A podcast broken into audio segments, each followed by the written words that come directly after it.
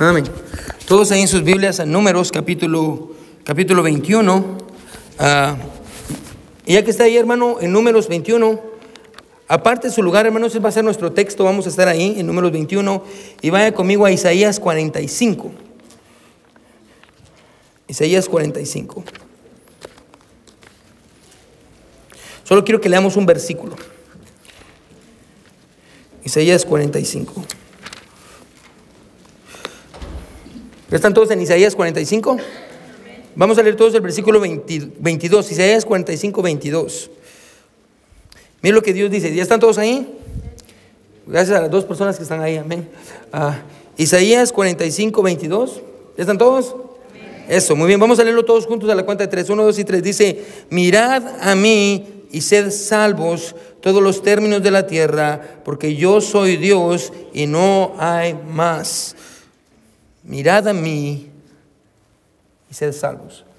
Al final del servicio, esta oración va a cambiar por completo de sentido en su mente. Amén. Mirad a mí y sed salvos. Con eso en mente vaya conmigo a números, números 21. Puede perder su lugar, hermano. Ah, no vamos a regresar a, a Isaías 45. Pero vaya conmigo a números 21. Ahora, Hermano, Dios me ha dado el privilegio, hermano, de predicar sermones navideños desde hace como 10 años. Amén. Y, cada año, hermano, se hace más complicado predicar sermones de, Navidad. Así que este año, hermano, en enero le dije a Karim, Karim, voy a predicar una serie de sermones en números. Y se rió de mí, amén. Ah, hablé con mis papás y se rieron de mí también. Hablé con mi esposa, amén, y mi esposa me vio como diciendo, este hombre no sabe lo que hace, que en parte sí es verdad, amén. Ah, pero dije, voy a predicar, hermano, una serie de sermones, hermano, en números, amén. Y es lo que vamos a hacer, hermanos. Vamos a predicar una serie de sermones en números. Y, si usted está buscando, hermano, por un pasaje dulce, hermano, cálido, hermano, para, para la Navidad, definitivamente, hermano, este, este no es el pasaje, amén. Ah, este no es el pasaje. Ah, pero estoy orando, hermano, que Dios se puede encontrar con nosotros, hermano, a, través de este pasaje. Usted sabe que estamos en una serie de sermones en Juan. Ah, vamos a regresar, si Dios quiere, ahí por febrero, porque de ahí viene el tema del año. Uh, que a propósito, hermanos, no se lo vayan a perder. Yo creo que Dios va a bendecir este año que viene. Amén. Así que, ah, pero números 21, vamos a leer del versículo 4 al versículo 9. Y usted va a decir, pastor, ¿esto qué tiene que ver con la Navidad? Lo mismo me pregunté yo esta mañana, pero aún así lo voy a predicar. Amén. Así que, números 1, 21, versículo 4, la palabra de Dios dice así. Dice, después partieron del monte de Or, camino del Mar Rojo, para rodear la tierra de Edom, dice, y se desanimó el pueblo por el camino. Ahora, solo quiero que entienda esto, amén. Llevan 40 años, hermano, caminando en el desierto. Ellos están esperando llegar, amén, a, un lugar, al lugar de la tierra prometida, amén. Ah, y en el proceso, hermano, el pueblo de Israel no, no, no se ha endulzado por la espera de los 40 años, hermano, el, pueblo de Israel se ha puesto más agrio. Ah, y lo vamos a ver aquí, versículo 5 dice, y habló el pueblo contra Dios, y esto es importante, y contra Moisés, subraye esto, porque es bien interesante, ahorita lo vamos a ver. ¿Por qué nos hiciste subir de Egipto para que muramos en este desierto? Pues no hay pan ni agua, y nuestra alma tiene fastidio de este pan tan liviano. Y Jehová envió entre el pueblo serpientes ardientes cuando dice ardientes no quiere decir que tenían fuego, amén, era que estaban llenas de veneno, amén, estaban ah, con el ardor, amén, picando a la gente. Serpientes ardientes que mordían al pueblo y murió, ¿qué dice? Mucho pueblo de Israel. Entonces el pueblo vino a Moisés y dijo, hemos pecado por haber hablado contra Jehová y contra ti. Ruega a Jehová que quite de nosotros estas serpientes. Y Moisés oró por el pueblo. Ahora, quiero que me mire aquí. Ellos pecan, se arrepienten y piensan, ya está todo, amén. El arrepentimiento es la solución. Yo hago algo y de ahí me arrepiento y, eso es todo. Pero Dios dice, no, hay algo más. No, no basta con arrepentirse y pedir perdón. Usted necesita algo más. Así que Dios va a dar un, un mensaje. Mire qué dice y versículo 7, entonces el pueblo vino a Moisés y dijo, hemos pecado, dice, ah, por haber ah, hablado contra Jehová y contra ti, ruega a Jehová que quite de nosotros estas serpientes. Y Moisés oró por el pueblo y Jehová dijo a Moisés, hazte una serpiente ardiente y ponla en un asta, en un, en un árbol. Y cualquiera que fuere mordido y mirare a ella, vivirá. Y Moisés hizo una serpiente de bronce y la puso sobre un asta. Y cuando alguna serpiente mordía a alguno, miraba la serpiente de bronce y vivía. Yo quiero predicar bajo el título, amén. Serpientes en el árbol de Navidad. Amén. Es título que se me ocurre, amén. Ah, no me juzgue por mi título, amén. Serpientes. Bueno, tenía que forzar el pasaje para que dijera algo de Navidad, amén. Así que. Ah, y espera ver el sermón del siguiente domingo, amén. Y le va a encantar el título, amén. So, serpientes en el árbol de Navidad. Bueno, ¿por qué no le dice a Dios, Señor, muéstrame ah, cuál es la verdad del pasaje? Mano, y yo creo que Dios va a hablarnos a todos de una manera especial en esta, en esta mañana. Vamos a orar. Y buen Dios, ah, que estás en el cielo, venimos delante de ti, Señor, reconociendo que somos malos, que tenemos pecados, Señor, que, que no hay nadie que pueda pararse en tu presencia, Señor, si no es a través del sacrificio de Jesucristo.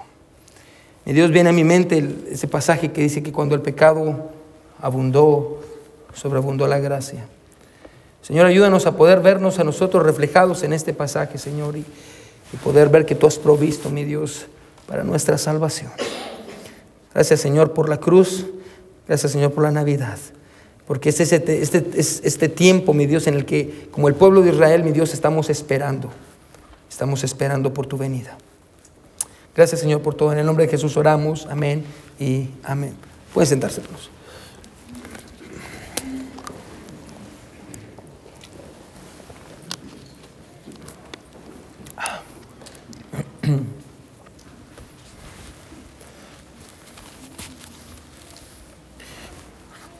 ¿Cuál es el peor regalo de Navidad que ha recibido? ¿Me puede hablar? ¿Cuál es el peor regalo de Navidad que ha recibido? Hermano Karim. Un aguacate, me ganó. Karim me ganó, amén. Karim recibió un aguacate de la hermana Neida. Hermano Neida. Amén, ya. De hecho, esta es una intervención, hermano Neida. Menos mentiras. Ah, ah. Da una, un Downy, amén. Alguien le regaló a Karim, no saber ni qué pastor fue ese, amén. Ah, ¿Cuál es el peor regalo de Navidad que ha recibido, hermanos? Los escucho. No tengan miedo, amén. Dígalo con, fe y alegría. Ay, no, no sean que no han recibido. Sí, hermana, Tibi. Un niño que espera algo y, y, y, no es lo que pidió. Y no es lo que pidió, amén. Por ejemplo, a mí me, yo pedí unos patines, Pidió unos patines, ajá. y una muñeca. No, mano, le entiendo. No, a mí me ha pasado. Yo pedí un carro, mano, y hasta la fecha nadie me da, mano. Ah, no son mentiras, sí me han regalado carros, amén. So, ah, sí, es cierto, amén. ¿Cuál es el peor regalo que usted ha recibido, hermano? ¿Alguien? ¿Alguien ¿Hermano John? No. Ah, no, usted no. Eh, ¿Hermana? ¿Sí? Trapos para secar los trastes para Navidad. Y no vamos a decir nombres, pues fue el hermano Alex, amén. No. Ah, sí, sí, hermanas, el peor regalo que usted ha recibido.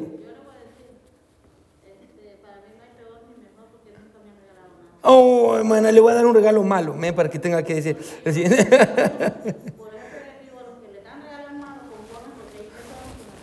Bueno, ya me mató la ilustración, amén. ¿Por qué me andan matando? Bueno, ya, ya me mató la ilustración, pero lo voy a decir de todas maneras, amén. Los que hicimos recibió regalos malos. ¿Sí, hermano? ¿Qué recibe usted? ver casi todas las navidades a niños pobres Uh. en mi país, Ese es duro. con esa mirada de tristeza de no tener un regalo, sentir esa Ya. Ahora, hermano, yo, yo sé que todos han escuchado regalos malos. Pero le voy a decir cuál es el peor regalo, hermano, no que me han dado a mí. Una vez me regalaron un jabón, amén, es lo que me dieron. Yo le di un regalo muy bonito ah, en un intercambio de la iglesia, amén. Ah, pero me dieron un jabón, amén. Me- tal, vez me están tratando, hermano, de decir algo, pero bueno, me regaló un jabón. Pero, hermano, yo creo que el peor de los regalos, hermano, de los que yo he escuchado en mi vida, fue el que un pastor le regaló a su esposa. Cabe aclarar que ese pastor no soy yo, amén. Ah, es un pastor de la iglesia, de una iglesia en Alabama, hermano. Él se llama Lee Summerford. Ah, y él malinterpretó por completo, hermano, un pasaje de la palabra de Dios. Específicamente, hermano, en el Evangelio de Marcos, capítulo 16, versículo 18, hermano, ah, que habla acerca de, de que iban a poder tomar serpientes con las manos, amén, y el veneno de la serpiente no les iba a hacer nada. Ah, él malinterpretó este pasaje ah, y espero, hermano, que se imagine cuál fue el regalo que este tonto pastor le dio a su esposa después de haber malinterpretado ese pasaje. Una serpiente. Así que esta esposa, este esposo, hermano, le dio el regalo a su esposa, la cual sabía, hermano, que había dentro. Por eso ella no lo quería abrir. Pero el esposo, hermano, estaba ebrio. y tenía una pistola en la mano con la que estaba apuntando a la esposa. Ella abrió el regalo, dos serpientes salieron y la mordieron. Afortunadamente, hermano, ella fue sanada, no por ángeles, amén, sino por doctores que llegaron a la escena del crimen para ayudarle, hermano, y se la llevaron al, al hospital. Este pastor, hermano, está en la cárcel, hermano, yo creo que se va a quedar ahí por muchos, muchos años. Tal vez es ahí donde usted piensa que yo debería de estar por haber elegido este pasaje para Navidad, Ah, pero ah, después de todo, hermano, se supone que durante este tiempo, hermano, de Navidad deberíamos de predicar sobre ángeles, amén, sobre, sobre los magos, los adornos de la Navidad, eh, hermano, no de serpientes en un árbol, amén. Y, mi razón, hermano, no mi excusa, ah, sino mi explicación es que Jesús mismo, hermano, usó este pasaje para hablar acerca de él. Yo quiero que usted entienda, hermano, que en el tiempo de Navidad, hermano, celebramos la venida de Cristo, sí, amén, gloria a Dios por eso, pero más que su venida, hermano, celebramos su persona, amén, celebramos quién es Él y lo que Él vino hacer, hermano. Recuerde lo que aprendimos en la escuela dominical, hermano, como un bebé, eh, Él no tiene poder sobre nuestras vidas, pero Él es rey, Él no solo es un bebé y no se quedó como un bebé, amén, Él es, él es un, un rey. Después de todo, hermano, el pueblo de Israel, hermano, como nosotros hoy en día, estaban en un periodo llamado Adviento. ¿Qué, qué es el adviento? Amén. El adviento, hermano, es esta, esta idea de espera antes de que algo vaya a pasar. Ellos habían estado, hermano, esperando por 40 años llegar a la tierra prometida. Hermano, y, y- y de ahí, hermano, y usted sabe la historia, hermano, y es en la tierra prometida, de ahí iba a venir el Mesías prometido. Ah, en la tierra prometida. Usted sabe la historia de nació en Belén. Amén. Igual que nosotros, hermano, le llamamos a este tiempo de diciembre el mes del Adviento, amén, de Advent, amén, que estamos, la idea es que estamos esperando que el 25, hermano, ah, nazca Jesús. Ahora, yo sé, hermano, yo sé, yo sé, yo sé, yo sé, amén. Yo sé que Jesús na- nació el 25 de diciembre, amén, y, y yo sé que todo esto fue fundado, hermano, por una, en una tradición pagana. De hecho, si usted dice ah, Christmas es la misa de Cristo, eh, Christ Mass, amén, Christmas, y eso tiene que ver de la misa de Cristo que la Iglesia Católica infundió, amén, y las tradiciones, amén. Pero yo quiero que entienda una cosa. Todas esas tradiciones, hermano, han ido perdiendo su poder y estos ritos, hermano, han perdido su poder. Hermano, y si hay algo, hermano, que la palabra de Dios nos enseña, es que Dios tiene el poder de usar aquello que los hombres intentaron para mal y puede transformarlo en algo hermoso que bendiga a su pueblo. Así que por eso celebramos la Navidad. amén. Es, es, es- el tiempo, hermano, que recordamos la venida de Jesucristo. La gente ni siquiera sabe, hermano, por qué. Porque ah, es una fiesta pagana. De hecho, hermano, cuando usted dice lunes, usted está diciendo algo pagano. El lunes fue un día en memoria al dios de la luna, el martes a Marte, amén. El miércoles a Mercurio, hermano, la diosa Afrodita, hermano. Muchas cosas de las que nosotros hacemos y vivimos, hermano, tienen sus orígenes en, en- en doctrinas y enseñanzas paganas. Pero, hermano, gloria a Dios, hermano, que no, no recordamos y ese poder, hermano, ya no, ya no está en nosotros. Además, hermano, déjeme decirle esto bien rápido. No le voy a cobrar por esto. Si usted estudia, hermano, se va a dar cuenta, hermano, que Jesús nació más o menos en septiembre, en el mes de Sukkot, así se llama, hermano, en los meses. ¿Y por qué en septiembre? Ah, más o menos se cree que fue en septiembre, octubre, porque los pastores estaban en los campos. Regularmente, hermano, los pastores estaban en las montañas, no en los campos, y por eso, hermano, ah, y la razón por la que estaban en los campos es porque bajaban para el tiempo de la cosecha para poder ah, comer la comida de los campos, amén. Así que más o menos se cree que era en el tiempo del Sukkot. Ah, de hecho, hermano, si usted estudia Juan 1.1, amén, cuando dice, y Dios habitó con los hombres, la palabra habitó es literalmente tabernáculo, y la fiesta de los tabernáculos, hermanos, se celebra también en el mes de Sukkot, que es septiembre y octubre. Le estoy diciendo esto, hermano, por esto.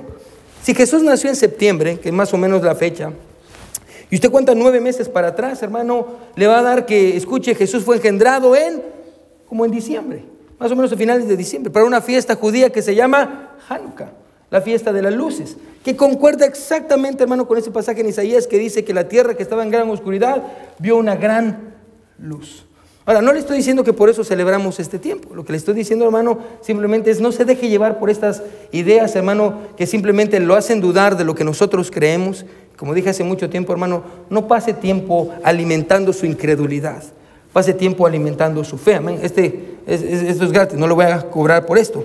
Pero aquí encontramos, hermano, que el pueblo de Israel está esperando, escuche, llegar a la tierra prometida, amén, en donde el Mesías iba a nacer. Pero el problema, hermano, como lo leímos, es que se impacientaron y se enojaron porque por más que avanzaban, nunca llegaban. Ahora, Yo creo, hermano, que nosotros entendemos muy bien cómo ellos se sintieron, hermano, ah, ah, porque nosotros hemos estado ahí, hermano, esa idea de avanzar y nunca llegar. Y, ellos hablaron, amén, y murmuraron y se enojaron contra Dios y contra Moisés. Vino su castigo, hermano, ellos se arrepintieron rápidamente. Y nosotros, nosotros sabemos, amén, que acciones tienen consecuencias. Si usted se porta mal, va a recibir un carbón para Navidad, amén. Ah, el problema es que si usted peca contra Dios, las consecuencias son mucho más grandes que un pedazo de carbón para Navidad. Hay algo que el pueblo de Israel necesita entender. Y es algo que nosotros necesitamos entender, no solo en Navidad, sino cada día. En cuanto a quién es Jesucristo, amén. Y en cuanto al hecho de que hay algo que ellos necesitan mucho más que el simple hecho de decir, Señor, nosotros pecamos, perdónanos. Porque yo creo que esa es la hermosura del pasaje que está delante de nosotros. Que cuando ellos vinieron y dijeron, Señor, eh, Moisés diga a Dios que nos perdone porque fallamos. Dios no vino y le dijo, ok, ya, están perdonados. No. Dios dice, voy a darles una imagen. Porque ustedes necesitan algo, algo más grande, algo más que simplemente decir, perdón, ah, me arrepiento o ya no lo vuelvo a hacer. Y, es lo que vamos a ver, hermano, en el pasaje. Ahora quiero que miremos, hermano, cómo va a comenzar todo. Miren qué dice el versículo 4. ¿Sí está conmigo? Amén. Ya sé que si no dice amén, volvemos a comenzar. Amén. Eso, muy bien. Versículo 4 dice, después partieron del monte de Or, camino del mar rojo, para rodear la tierra de Edom, y se desanimó el pueblo por el camino. Y habló el pueblo contra Dios y contra Moisés. Y mire lo que dice, ¿por qué nos hiciste subir de Egipto para que muramos en este desierto? Pues no hay pan ni agua y nuestra alma tiene fastidio de este pan tan liviano. Ahora, ¿qué es lo que Dios hace? Dios les envía serpientes. Ahora, Dios envía serpientes ah, que empiezan a, a morderlos. Ahora, mire qué sigue diciendo el versículo 6. Y Jehová envió al pueblo serpientes ardientes que mordían al pueblo y murió mucho pueblo de Israel. Ahora, esto es bien interesante. Ahorita vamos a ver por qué es interesante. ¿Qué representan las serpientes? Las serpientes, hermano, básicamente representan el pecado del pueblo. ¿sí? El pecado ah, del pueblo representan, escuche, ah, nuestro pecado. El pecado de murmuración. Ahora, ellos se impacientaron. Cuando mis hijos, hermano, llevan más de 20 minutos en nuestra vena, hermano, comienzan a decir, ¿Are we there yet? Ya llegamos, ya llegamos, amén, como el burro de Shrek, amén. Amén, Ya llegamos, ya llegamos, ya llegamos. Si usted no ha visto esa película, hermano, tiene que verla. Bueno, ese no es el punto. Ah, hermano, y hacemos bromas sobre la falta de, de- de- de paciencia en nuestras vidas y decimos, es que a mí me gusta orar y decir, Señor, dame paciencia y dámela ya. Amén. Y, y nos gusta hacer bromas sobre eso. Pero por más que nos riamos, la verdad, hermano, es que todos luchamos con paciencia. Cuando el trabajo por el que hemos estado esperando nunca llega. Cuando nuestro hijo por el cual hemos estado orando no regresa al camino de Dios y no quiere regresar a casa. Cuando nuestra pareja que no ha visto la luz del Evangelio, a pesar de que llevamos años y años orando, parece que no quiere regresar. Cuando aún estamos esperando en, en los doctores para que esto nos digan qué está pasando con nosotros y, y siempre están ah, manteniéndonos en este limbo donde no sabemos si estamos enfermos o no. Y nos preguntamos, escuche, ¿por qué a Dios le está tomando tanto tiempo? ¿Por qué no nos resuelven las cosas ya? Y decimos, Dios si aún está sobrando, yo aún sigo esperando. Bueno, y es muy difícil esperar. Bueno, es, es por eso que Dios nos muestra que su pueblo, como nosotros, tiene la tendencia, escuche, de, de desesperarse cuando llevan mucho tiempo esperando. Y, lo peor es que si usted se da cuenta, la impaciencia del pueblo comienza a transformarse, escuche, en otro tipo de pecados. Mira lo que dice el versículo 5 una vez más. Dice, y habló el pueblo contra Moisés, contra Moisés Escúcheme lo que dice, ¿por qué nos hiciste subir de Egipto para que muramos en este desierto? Aquí está la impaciencia, pues no hay pan ni agua y nuestra alma tiene fastidio de este pan liviano. Se cansaron del maná, se habían cansado del maná. Bueno, no solo, bueno, su impaciencia, ponga atención, la falta, su impaciencia empezó a evolucionar en otro tipo de pecados. Espero que ponga atención, iglesia. Su impaciencia empezó a evolucionar en otro tipo de pecados, empiezan a enojarse contra Dios, empiezan a ser malagradecidos, como los niños desesperados en un viaje diciendo, otra vez McDonald's, amén, otra vez la misma comida, mamá. Solo que en este caso el pueblo está cansado del maná. Y yo sé que decimos, pastor, tan mal agradecidos, amén. Al menos tenían algo, algo que comer, amén, en su plato, amén. Y, y decimos, qué mal agradecidos. Bueno, pero la persona que dice que mal agradecida es la misma persona que le dice a su esposa, otra vez la misma comida de ayer, amén. Que se cansa, ya no quiere comer lo mismo que comió el día anterior, amén. Ah, pero si usted piensa por unos segundos, bueno, y se pone los zapatos de las personas, usted va a entender. Ponga, piensa en esto, ¿sí? Ellos tenían hambre en el desierto, Dios les proveyó maná. Ahora hay un problema, ponga atención. Ellos llevan 40 años comiendo maná. 40 años comiendo maná. Y si usted, hermano, que no es capaz de repetir la comida que comió ayer, bueno, porque no le gusta, escuche la comida que hizo su esposa ayer, imagínense, ellos llevan 40 años comiendo exactamente lo mismo. Bueno, levanta la mano si usted comió pavo para Thanksgiving. ¿Quién, quién comió pavo para Thanksgiving? Amén. Pregunta, ¿todavía están comiendo pavo? Bueno, nos encanta cómo se mira el pavo, amén. Y usted mira el pavo en la mesa y usted dice qué precioso, qué rico se mira, amén. Y, lo comemos con, gratitud. Y, de hecho, hermano, dos días después disfrutamos, amén, de un sándwich de carne de pavo, amén. Y, pero usted cuando, bueno, cuando todos los días comienza a comer pavo y de pronto usted come cacerola de pavo, ensalada de pavo, tacos de pavo, espagueti con pavo, pavo relleno de pavo, tajadas con pavo, gandules con pavo arepas de pavo, tamales de pavo, pupusas de pavo y pavo frito, menos, usted comienza a cansarse, amén. Usted comienza a cansarse. Ahora, bueno, no sé cuántas, escuche, recetas para maná existían, pero estoy convencido de que este pueblo ya las conocía todas. Por 40 años habían comido maná. Y quiero que ponga atención. Llegó un punto, escuche, donde ellos se cansaron de la provisión de Dios. Ellos se cansaron de la provisión de Dios. ¿Alguna vez usted se ha cansado de la provisión de Dios para usted? No, pastor, nunca. ¿Alguna vez usted se ha cansado de su esposo? ¿De su esposa? Porque esa es la provisión de Dios para usted. ¿Alguna vez se ha cansado de sus hijos? ¿Alguna vez se ha cansado de su trabajo y usted dice, estoy cansado del mismo trabajo, los mismos jefes, el mismo problema, los mismos problemas? ¿Alguna vez se ha cansado, escuche, de vivir en la casa que vive? Y usted dice, ya no aguanto más, ¿por qué no tenemos el dinero suficiente para comprar una casa más bonita como la de los hermanos fulanitos de tal? ¿Alguna vez se ha cansado de vivir en este país? ¿Alguna vez se ha cansado de vivir? Usted y yo también nos cansamos, hermano, de la provisión de Dios en nuestras vidas. Y, hermano, e inconscientemente renegamos exactamente como el pueblo de Israel y decimos, otra vez lo mismo, otra vez el servicio de Navidad. Y esperamos y nos preguntamos, ¿será que Dios va a hacer algo? Otra vez el domingo en la mañana tenemos que ir y escuchar la predicación. ¿Será que Dios va a hacer algo? Entonces como una imagen de la ingratitud del pueblo de Israel y de la ingratitud de nosotros, escuche, Dios envía serpientes. Dios envía serpientes. Dios le envía serpientes al pueblo. Ahora, ¿qué es lo que representan las serpientes? Ahora, el pecado del pueblo, la ingratitud, su impaciencia. Ellos están enojados no solo con Moisés, sino contra Dios. Y si esta idea del pueblo de Israel quejándose sobre Dios suena familiar, hermano, es porque lo es. Si usted estudia, hermano, desde Éxodo hasta aquí, hermano, siete veces el pueblo de Israel se ha quejado por algo. Siete veces. Bueno, pero, pero esta vez es diferente a las otras. ¿Cómo sí que es diferente? Porque las otras veces, cuando el pueblo de Israel se quejaba, se quejaba contra Moisés. Y decía, ah, es que Moisés.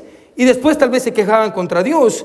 Pero esta vez es diferente. Porque miren lo que dice el versículo 5. Llevó al pueblo contra quién dice? Contra Dios y contra Moisés. Esta vez ellos van a la fuente. Y ellos no dicen estamos cansados de Moisés. Escuche, ellos dicen estamos cansados de Dios. Estoy cansado de Dios. Dios, no solo, escuche, nos está dando siempre lo mismo, estoy cansado de su provisión. Me está haciendo esperar, nunca llego al destino prometido, nunca me da lo que me dijo que me iba a dar. Y mientras tanto estoy sufriendo y sufriendo y sufriendo. Y ya me cansé de su provisión. Pero en el pasaje, no solo nos está enseñando Dios la espera del pueblo, sino que nos está enseñando que esperar, hermano, duele. ¿Cuándo vamos a ver su mano? ¿Cuándo vamos, ¿Cuánto más vamos a orar? Y así es como el veneno, hermano, se esparce dentro del cuerpo. como por eso me encanta la imagen del veneno. Porque, hermano, si usted se pone a pensar, hermano, la, la impaciencia, hermano, genera más impaciencia. Hermano, cuando usted es impaciente en su hogar, su esposa comienza a ser impaciente. Y sus hijos comienzan a ser impacientes. Y todo el mundo comienza a ser impaciente. Porque hermano es como un veneno, hermano, que, que se riega por todo el cuerpo. Y todos comienzan a dudar. Y es por eso Dios, hermano, a través de toda la Biblia, hermano, usted va a encontrar esto. Dios siempre diciéndole a su pueblo que necesitan esperar. En Habacuc, no vaya ahí, me encanta Habacuc. Habacuc 2, 1 al 3 dice lo siguiente, dice, Habacuc dice, sobre mi guarda estaré y sobre la fortaleza firmaré el pie y velaré para ver qué se me dirá y qué de responder tocante mi queja. Y Jehová me respondió y dijo, escribe la visión y declárala en tablas para que corra el que leyere en ella. Escuche lo que dice, aunque la visión tardará por un poco tiempo, mas se apresurará hacia el fin y no mentirá, aunque tardare, espéralo, porque sin duda vendrá, no tardará. Una y otra vez, en la palabra de Dios, Dios anima a su pueblo y le dice, esperen como lo vimos con Marta el domingo hace dos domingos. ¿Se recuerda Jesús diciéndole a Marta, Marta, no te he dicho que si creyeres verás la gloria de Dios? En otras palabras, si tienes un poquito más de fe, si, tu fe aguanta un poquito más, lo vas a ver. Hace unos años, hermano, un paciente me pidió que hiciera, yo creo que la peor oración que yo he hecho en mi vida, amén. Y créanme, hermano, que he orado mal, pero ah, de las peores oraciones que he hecho en mi vida, hermano, fue la de este paciente, yo entro al cuarto, ah, él pidió ver al consejero, yo llego ah, y me dice, ah, ¿usted conoce a Dios? Y yo le digo, sí, soy pastor, empezamos a hablar. él estaba muy grave. Y me dice, ¿puedo orar por mí? Yo le dije, sí, pues, todo el tiempo oro en el, hospital por pacientes. Y claro que sí, eligió. obviamente yo asumí que lo que él quería que yo orara es que Dios lo sanara. Pero me dijo, pero yo quiero que le haga esta petición a Dios. Sí, ¿Cuál la petición? Yo quiero que le pida a Dios que me muera, porque ya no aguanto más. Y me puse a pensar, nunca nadie me había pedido eso en mi vida. Ore para que me muera porque no aguanto más. Y yo dije, yo voy a respetar su petición. Él es un creyente, porque yo entiendo la eternidad. Y me recuerdo que le pedimos juntos a Dios, Señor, si es tu voluntad y es tu misericordia, Dios, llévatelo. Él ya no podía esperar. Bueno, y, Dios dice, escuche, y yo creo que en el, pasaje Dios dice, yo entiendo que hay dolor en esperar. La, semana pasada oramos en el Salmo 130 que dice, esperaré yo a Jehová, esperó mi alma en su palabra esperado, mi alma espera a Jehová más que los centinelas a la mañana. E, e, esta idea, hermano, que ah, yo no sé si alguna vez usted ha estado enfermo en la noche, pero es horrible estar enfermo en la noche. Yo no sé si alguna vez le ha tocado ir al hospital de noche. Es algo horrible. Usted está cansado, hermano, y usted está anhelando ver la luz del día. Porque por alguna razón, hermano, nosotros estamos construidos de esa manera que sabemos que cuando la luz del día viene, hay esperanza.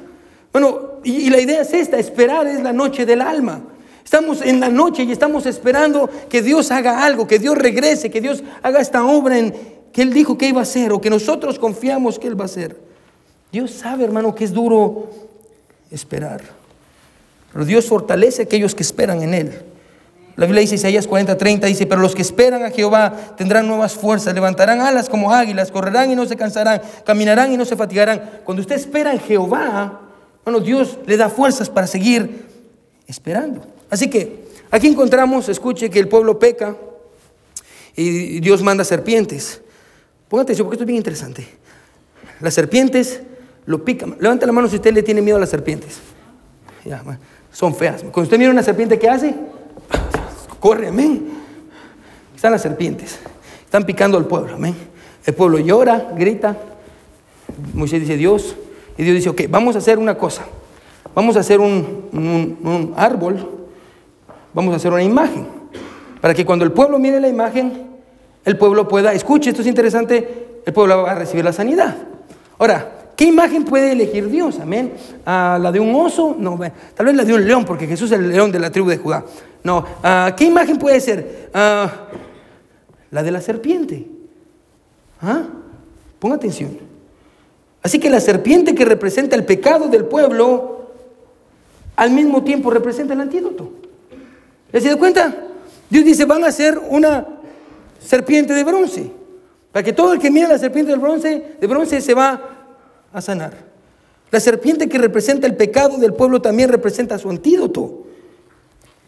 Es la provisión de Dios por la cual Él va a salvar a su pueblo. La misma imagen que representa el pecado representa la salvación. La misma imagen que representa la oscuridad del alma del hombre, escuche, representa la luz de Dios. Wow. Una imagen que representa algo oscuro y al mismo tiempo algo que brilla. Ahora, si usted va a mi casa, hermano, para Navidad, usted va a ver que cada año nosotros ponemos este, este ángel en el árbol de Navidad en nuestra casa. Cada año, amén. Llevamos, no sé, como ocho años haciendo, amén. Ah, y siempre lo va a ver y siempre lo ponemos en nuestra casa, amén.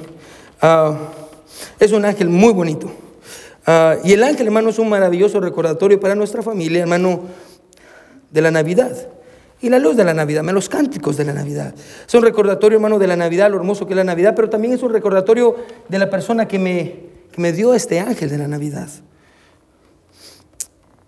La persona que me dio el ángel fue la hermana Virginia. Si usted no conoce a la hermana Virginia, hermana de hermana Mariana, hermana Marianita, una persona que yo amo mucho, amén, que pasó a la presencia de Dios hace un, un par de años. Ella fue la que me dio este ángel, hermano. Y recuerdo claramente, hermano, cuando me dio el ángel. Lo recuerdo muy, muy, muy claramente. Ella me dijo, pastor, le regalo este ángel. Ella siempre me anda regalando cosas. Y me dice, pastor, le regalo este ángel porque me recuerda a usted, porque usted es un ángel para mí. Amén. Ah, yo le dije, hermana, yo solo tengo el nombre. Amén. Ah, si usted le preguntaba a mis maestros de cuando era niño, le decían a mis papás que están, a su hijo no es un ángel, es un demonio. Amén. Mucha gente cree eso. No es un chiste, es historia real. Pero bueno, no me, y, y le, me, dio este ángel. Me dijo, ¿usted recuerda que es un ángel? Bla, bla, bla. Y le digo, yo no soy un ángel, yo no creo que sea un ángel. Ah, ustedes son los ángeles para mí. Y cada año, hermano, ponemos el, el, el ángel, hermano, como recordatorio, hermano, de, de la hermana Virginia, de, de, lo que ella representó en mi corazón. Amén. Y al mismo tiempo, hermano, el ángel me recuerda la tristeza de su partida. Ahora, yo recuerdo, hermano, la última vez que yo canté con ella en el hospital. Yo, yo les he contado esta historia antes, amén. Canté con ella un día, cantamos himnos que le gustaban a ella. El siguiente día ya pasó a la presencia de Dios. Pero me recuerdo dos, tres días antes, hermano. Yo me recuerdo que iba a ir a verla. Ella estaba en el hospital donde yo estoy de ahí de consejero. Entonces yo la iba a ver más seguido.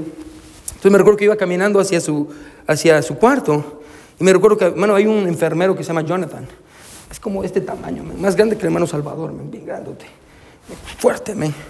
Y cuando yo iba caminando, hermano, me ve hermano, y estaba llorando. Estaba en el pasillo cerca del cuarto de la hermana, de la hermana, María, de la hermana Virginia. Y yo me acerco y yo le digo, ah, Jonathan, ¿está bien? Me dice, no, no estoy bien, no estoy bien. Y ¿qué, ¿qué pasó? Usted tiene que conocer a esta mujer. Esta mujer se llama Virginia. Él no sabía que yo era el pastor de ella. Me dice, tiene que conocer a Virginia. Dice, yo me acerqué y ella me dijo, ¿cómo estás? Y, y, y, y empezó a hablar conmigo. Y, mientras yo hablaba con ella, dice, ella le dijo, Jonathan, tienes que venir a Jesús. Jonathan, Él te va a perdonar. Tienes que conocer a Jesús. Bueno, y, y, ella le presentó el Evangelio a Jonathan. Y cuando entramos a su cuarto me ve, ella me dice, pastor, y Jonathan me mira como diciendo, yo le confesé todos mis pecados y no sabía que era usted. Uh, y cada vez que miro al ángel me recuerdo de la hermana Virginia. Me recuerdo la bendición que fue a mi vida. Pero al mismo tiempo miro al ángel y me recuerda el dolor. En un mismo objeto me recuerdo del dolor y la oscuridad. Y en el mismo objeto me recuerda de la luz. Eso es lo que en el pasaje representa la serpiente. La serpiente que representaba, escuche, el pecado del pueblo, al mismo tiempo representaba, escuche, la salvación. Bueno, es, es, es, Dios diciendo, escuche, yo conozco tu pecado y esta es la evidencia de tu pecado, pero también esta, escuche, va a ser la evidencia de tu salvación. Y eso es exactamente, hermano, porque eso me encanta este pasaje, porque está conectado, hermano, a Juan capítulo 3. No vaya ahí, se lo voy a decir por cuestiones de tiempo. Un hombre llamado Nicodemo viene a Jesús y le dice de noche, le dice, maestro, tú sabemos que has venido de Dios, pero realmente eres el Mesías prometido. Y, Jesús le dice, te es necesario nacer de nuevo, amén. Y, él dice, no entiendo. Y, empiezan a hablar los dos. Y, Jesús, mientras habla con él, le, le, da una profecía. Y Jesús le dice, usando este pasaje que acabamos de leer en Juan 3, 14, anótelos, no vaya ahí. Jesús le dice, y como Moisés levantó la serpiente en el desierto, así es necesario que el Hijo del Hombre sea levantado para que todo aquel que en él cree no se pierda, mas tenga vida eterna. Nicodemo no entendía cómo algo, escuche, algo levantado podía dar la vida eterna. Cómo aquello que representaba la condenación al mismo tiempo representaba la salvación. ¿Cómo era esa idea de que la serpiente iba, esa imagen de la serpiente? ¿Por qué Dios, escuche, está haciendo que las personas vean una serpiente. Ahora, piensen en una serpiente. La serpiente no se mira como algo que los vaya a rescatar. De hecho, la serpiente los está picando. La serpiente no se mira como Moisés. La serpiente no se mira como Dios. ¿A qué se parece la serpiente? Bueno, si usted lee en Génesis 3, la serpiente se mira como el pecado. Quiero que me escuche. Por eso muchos no querían verla. E-, ellos no querían verla, escuche, porque al hacerlo ellos iban a ver su propio pecado. Es esta idea, escuche, que tengo que reconocer el veneno. Eso quiere decir que el, que el mensaje de estas serpientes, escuche, es que el peor veneno, ponga atención, no es el que llega al hombre. El peor veneno es el que sale del hombre. Y el antídoto, escuche, el antídoto de ese veneno no se encuentra, ponga atención, en arrepentirnos, no se encuentra en decir lo siento, el antídoto de ese veneno, escuche, se, encuentra en lo que Dios ha provisto. El perdón, no se, el perdón no se encuentra en, oh, yo lo siento, perdón, I'm sorry, me arrepiento. No, el perdón se encuentra, escuche, en lo que Dios ha provisto, tiene que ver con Cristo. Y odiamos ver esa realidad, hermano, incluyendo a Nicodemo. Nicodemo, escuche, usted sabe esta historia. Le animo a escuchar el sermón allá en Juan 3, amén, que prediqué de esto mismo. Bueno, Nicodemo se sentaba, en, era parte del Sanedrín. Ese día que, Nicodemo tiene un encuentro con Jesús, sale. Y la Biblia dice que ahí más adelante, Juan 10, Juan 11, perdón, la Biblia dice que el Sanedrín se reúne. Nicodemo es parte del Sanedrín. Y el Sanedrín vota y dice, vamos a matar a Jesús. Hay que matar a Jesús y, lo decide. Y yo sé que tal vez usted dice, pastor, pero Nicodemo no votó en contra de Jesús. Mano, independientemente haya votado o no haya votado, Nicodemo como usted y yo somos culpables. Nicodemo es culpable. El Sanedrín y ellos dicen, van a matar a Jesús. Y la Biblia no enseña en ningún lugar donde que Nicodemo haya dicho, no, me opongo. Así que la Biblia dice que van y matan a Jesús. Y aquí está Jesús, ponga atención. ¿Se acuerda la profecía que le dije? Amén. Así como la serpiente va a ser levantada, de igual manera el Hijo de Dios necesita ser levantado. Jesús muere en la cruz. Su cuerpo está ensangrentado. Se acercaba el Shabbat, que es el día de reposo. Alguien tenía que bajar ese cuerpo. Viene un hombre que se llama José de Arimatea para bajar el cuerpo junto a otro hombre llamado Nicodemo. Ahora, piensen en la crueldad de lo que va a pasar. Ellos bajan la cruz, le quitan los clavos de sus manos, la corona de sus pies, la clavo, eh, perdón, de sus manos, le quitan los clavos de sus pies, la corona de su cabeza. Está ensangrentado. Y aquí está Nicodemo, escuche, con su, con su ropa blanca, su túnica blanca. Amén. Él, era un hombre muy importante, un fariseo, una persona muy intelectual, hermano, reconocido, parte del Sanedrín. y está ahí, hermano, y toma el cuerpo de Jesús lleno de sangre y dice, ya no me importa quién soy yo, ya no me importa mi posición, no me importa el lugar donde tengo, que tengo, y toma a Jesús. Y ahora usted puede imaginarse, aquel que se sentó en el consejo que condenó a Jesús, ese mismo con su traje blanco, ahora está ensangrentado. Y si usted estudia la ley, se va a dar cuenta, hermano, que la ley misma dice que ningún hombre podía tocar un cuerpo muerto porque era, era pecado, era algo inmundo. Y aquí está Nicodemo diciendo, ya no me importa. Y Nicodemo toma a Jesús. Y en ese momento la profecía se cumple. Pregunta. La profecía, de Juan 3. La interpretación del pasaje en número 21. Cuando Nicodemo vio el cuerpo de Jesús, incluso en la cruz, ensangrentado, ¿qué fue lo que Nicodemo vio? ¿Qué fue lo que Nicodemo vio? Le voy a decir qué fue lo que vio. Lo que vio ahí en la cruz fue su pecado. Nicodemo vio la cruz y entendió. Y dijo, escuche, yo puse a Jesús ahí. Yo lo puse ahí. Yo pude haberme parado y decir, no, no lo hagan. Pero no lo hice. Y bueno, si usted estudia al final de la vida de Nicodemo, se da cuenta, hermano, que trae un montón de perfume, una cantidad extravagante de perfume, hermano. No porque ame mucho a Jesús, sino porque quiere apaciguar el hedor de su propio pecado. Y aquí está Nicodemo viendo su propio pecado en la cruz. Y en ese momento escuche, recuerda las palabras de Jesús en Juan 3, que son exactamente las mismas palabras de número 21, que dice hey, Jesús diciéndole, cuando el Hijo de Hombre sea levantado, como la serpiente fue levantada, todo aquel que lo vea y ponga su fe en Él va a tener salvación. El mensaje para nosotros es que si miramos a Jesús en la cruz, nosotros debemos ver nuestro pecado reflejado en Él. Y si nosotros somos capaces de ver nuestro pecado reflejado en Él, escuche, nosotros vamos a ser salvos. No salvos por nuestro remordimiento o por nuestro arrepentimiento, salvos por la sangre de Jesucristo vertida en la cruz del Calvario. Escucha hermano, no somos justificados delante de Dios por nuestro remordimiento, somos justificados por su sacrificio. Y cuando nosotros miramos nuestro pecado en la cruz, como el pueblo de Israel en números, viendo la serpiente, nosotros somos sanados. Nosotros somos sanados. Pastor, usted está diciendo que Jesús es una serpiente. No, yo nunca diría que Jesús es una serpiente. Él fue lo que lo dijo. Fue Jesús el que lo dijo. Fue Jesús el que lo dijo. 2 Corintios 5, 21 dice, el que no conoció pecado, por nosotros lo hizo pecado, para que nosotros fuésemos hechos justicia de Dios en él. ¿Se recuerda el pasaje que leímos en Isaías 45 al principio? Que decía, miradme a mí y sed salvos. Míradme a mí y sed salvos. Dios dice en esta mañana, iglesia, míreme, mire mi cuerpo deshecho, mire mis manos ensangrentadas, mire, mi cabeza llena de agujeros, mire mi costado agrietado, míreme, míreme, estoy en la cruz por usted.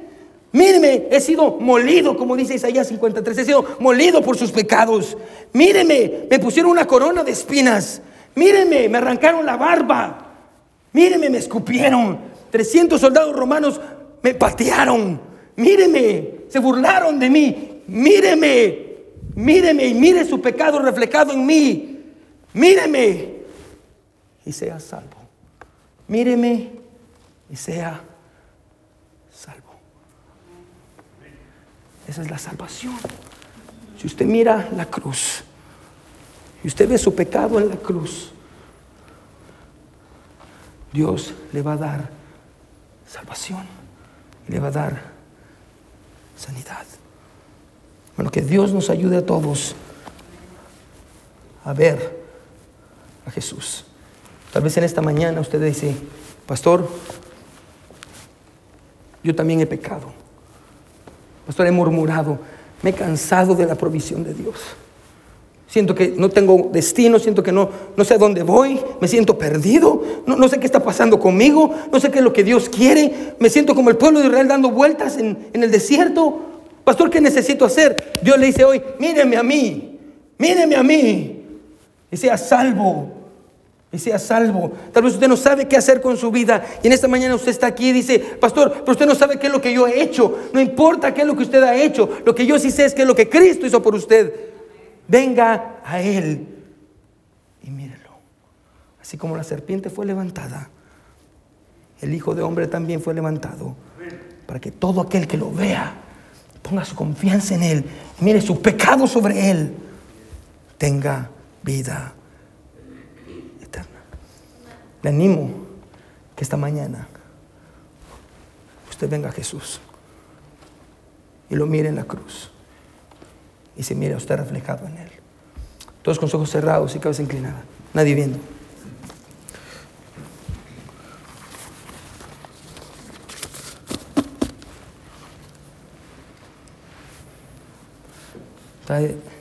Todos con los ojos cerrados y cabeza inclinada, nadie viendo. Quienes dirían en esta en esta mañana. Pastor, pastor, yo entiendo qué es lo que mi pecado ha hecho, pastor. Pastor, yo veo a Jesús. Pastor, ore por mí. Hermano, si Dios le, habló, levante su mano. Yo quiero orar por usted. ¿Quién dice, Pastor, Dios me habló? Yo quiero orar por usted. Gloria a Dios, gloria a Dios. Amén.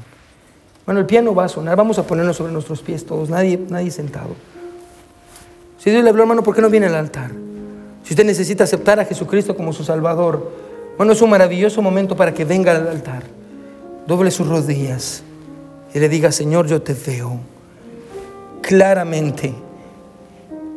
Y cuando te veo, Señor, en la cruz, me veo a mí. Yo te puse ahí, Señor. Yo te puse ahí, Señor. A veces me da miedo y me da vergüenza ver, porque sé quién soy, sé lo que he hecho. Pero hoy miro a la cruz, porque necesito sanidad. Como el pueblo de Israel necesito sanidad, Señor. Necesito que me ayudes en mi matrimonio, con mis hijos, en mi vida. Hoy veo la cruz. Hoy voy a la cruz. Si usted ve la cruz y ve su pecado ahí y confía en Él, Dios le va a dar sanidad. Dios le va a dar salvación. Mi hermano, mi hermana, pero venga y vaya a la cruz. No se quede ahí. Aún hay tiempo, hermano, venga. Si Dios está hablando a su corazón, no se quede donde está. Venga al altar. Únase a aquellos que están aquí y derrame su corazón delante de Dios. No, hay tiempo, venga al altar.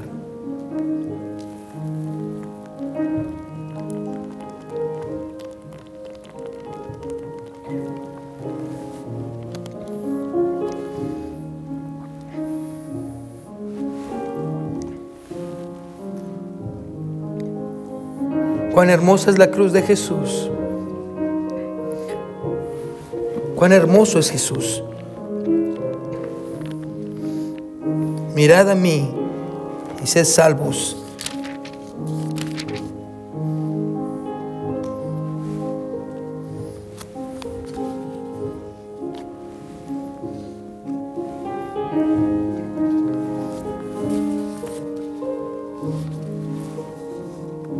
Mirad a mí y sed salvos todos los términos de la tierra, porque yo soy Dios y no hay más. Mirad a mí, mirad a mí, mirad a mí. Bueno, ¿por qué no le pide a Dios dónde está? Que esta Navidad sus ojos estén puestos en la cruz y en Cristo y en lo que Él hizo por usted. No en los regalos, no en las decoraciones, en Cristo. Mi Dios, venimos delante de ti reconociendo que tú eres Señor y que cuando miramos a la cruz y te vemos, Señor, te vemos crucificado, Padre eterno. Nos miramos a nosotros mismos, Señor. Y vimos y vemos, mi Dios, lo que Nicodemo vio. Mi Dios, que es nuestro pecado lo que te tiene ahí, Señor. Gracias, Padre eterno, por tu amor y tu misericordia. Gracias, Señor, porque tú nos amas, Señor, y tú nos, nos hablas, Padre eterno. Ayúdanos, Señor, a que en esta Navidad, Padre eterno, más que un arbolito con luces, mi Dios, entendamos, Señor, qué pasó en la cruz. Gracias, Padre, por todo. En el nombre de Jesús oramos. Amén y amén. Amén. ¿Qué les parece, hermanos, si cantamos un himno, hermanos, para terminar? Amén.